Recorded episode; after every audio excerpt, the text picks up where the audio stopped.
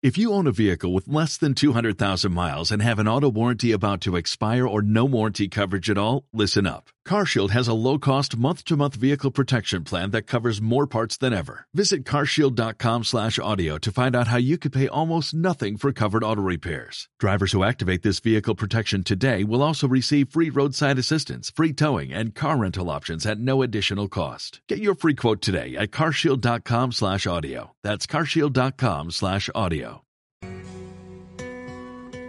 Bienvenido al Sudoku de Papá en Zaragoza a día 15 de junio del año 2022, Luis Carlos Reula, dos zapateros aragoneses.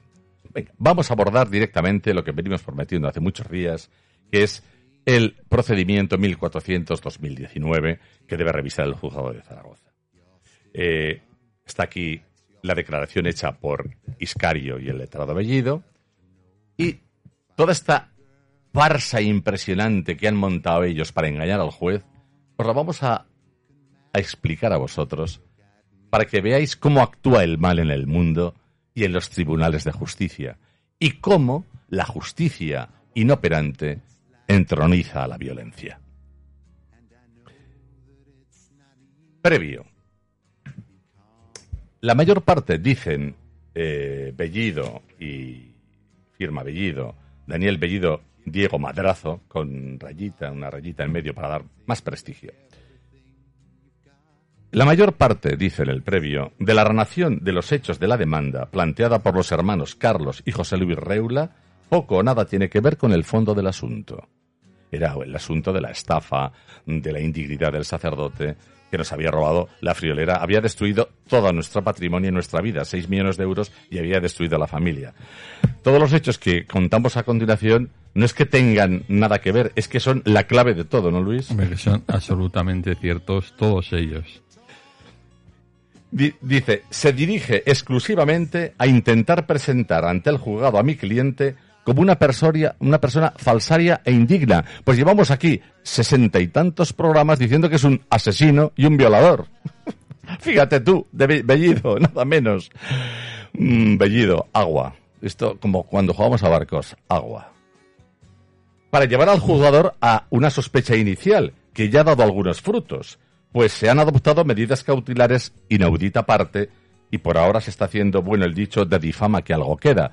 Pues mira, de lo que dijimos entonces a lo que dijimos en la radio, que es exactamente lo mismo, ahora somos todavía mucho más contundentes, ¿o no, Luis? Hombre, em, el tema eh, es que ya esto ha tenido una, ha tomado una trascendencia que sobrepasa, sobrepasa el, el engaño o la estafa. Estamos hablando de la dignidad de las personas. Estamos, hablando, de, homicidios, de, violaciones de niños. Estamos hablando, de barbaridades, claro. De, cosas de, lo que ha pasado en nuestra familia. muchísimo más trascendencia ya que todo esto que dice aquí Bellido, que difama y difama. Y continuamos. Y si, esto nos va a venir de maravilla. Y al juzgado, si ustedes no van a saber dónde meterse, jueces y fiscales. Desde la muerte del padre, don Antonio Reula, recuerda, te recuerdo que acabó con él el sacerdote, eh, tu defendido Iscario, se ha visto atacado y acosado por escritos, comunicaciones telefónicas o telemáticas, WhatsApp, por ejemplo, de los hermanos José Luis y especialmente Carlos. Pues mira, aquí ya él, eh, una de cal y otra de arena. Mira, tú eres un cobarde, pero yo no. Yo jamás le he mandado un mensaje por WhatsApp a Iscario, ni telefónico, porque lo primero que hice fue, en cuanto me di cuenta de que era un pervertido, siguiendo las directrices de los psiquiatras, fue bloquearle el teléfono y cortar cualquier comunicación de WhatsApp. Pero no con él solamente, también con la perjuradora. Fíjate qué casualidad, ya verás ya inmediatamente después. Y con el hijo de la perjuradora, en cuanto me di cuenta que estaba de acuerdo con ellos y que todos habían colaborado contigo para estafarnos. Ya verás ya, cuando todo se sepa. Y los tengo guardados, ¿sabes, Daniel Bellido? Menudo problemazo que tenéis, queridos. Por cierto, señores fiscales, ¿cuándo van a empezar a tramitar todo esto? Porque son ya muchas denuncias. ¿Tienes algo que decir a, este, a esto, Luis? Pues que yo tampoco, en absoluto, me he cruzado WhatsApp, amenazas, ni historias que dice hay. Más te diría, si tan valiente es ese, el señor Benito, le invitamos a que venga un día aquí al programa. No me hagas reír, anda, no me hagas... Un ca- Perdona, a ese Nos señor... haremos un caleo, a ese haremos se- un lo caleo. haremos- eso lo haremos en los juzgados. A ese Haremos señor no quiero ni verlo nunca más por la dignidad de nuestro nombre y de nuestros apellidos. Escritos, yo no se los mandaba a él.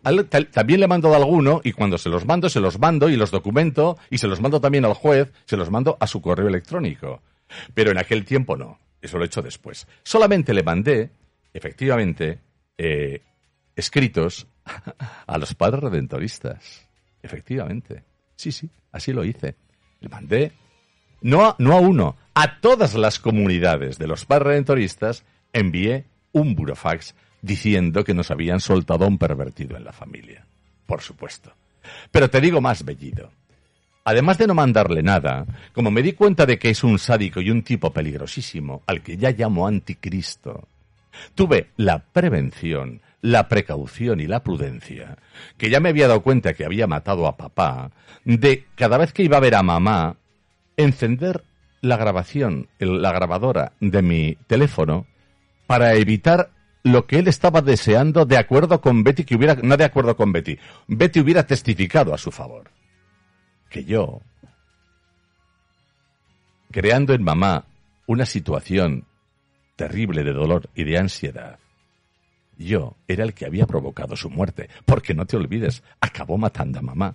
No estamos, no somos ni delirantes ni locos.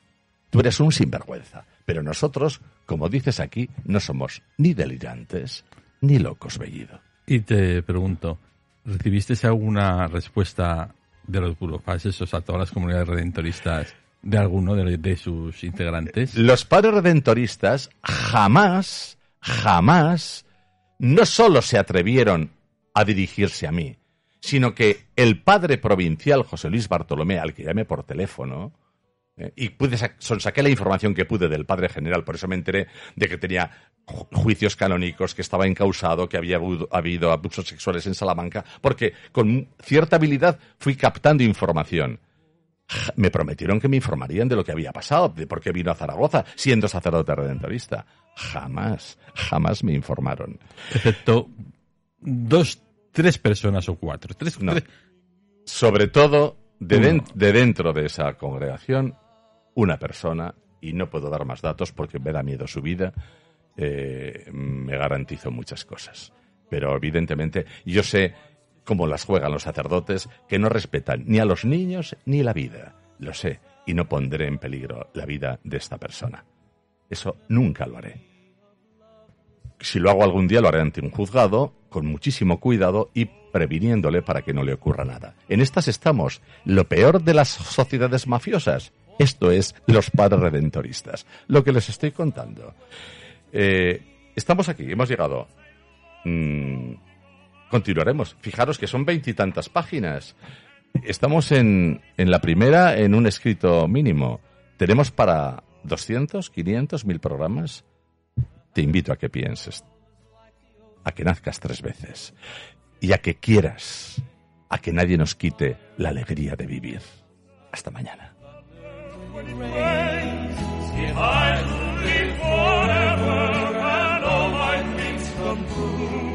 My memories of love will be of you.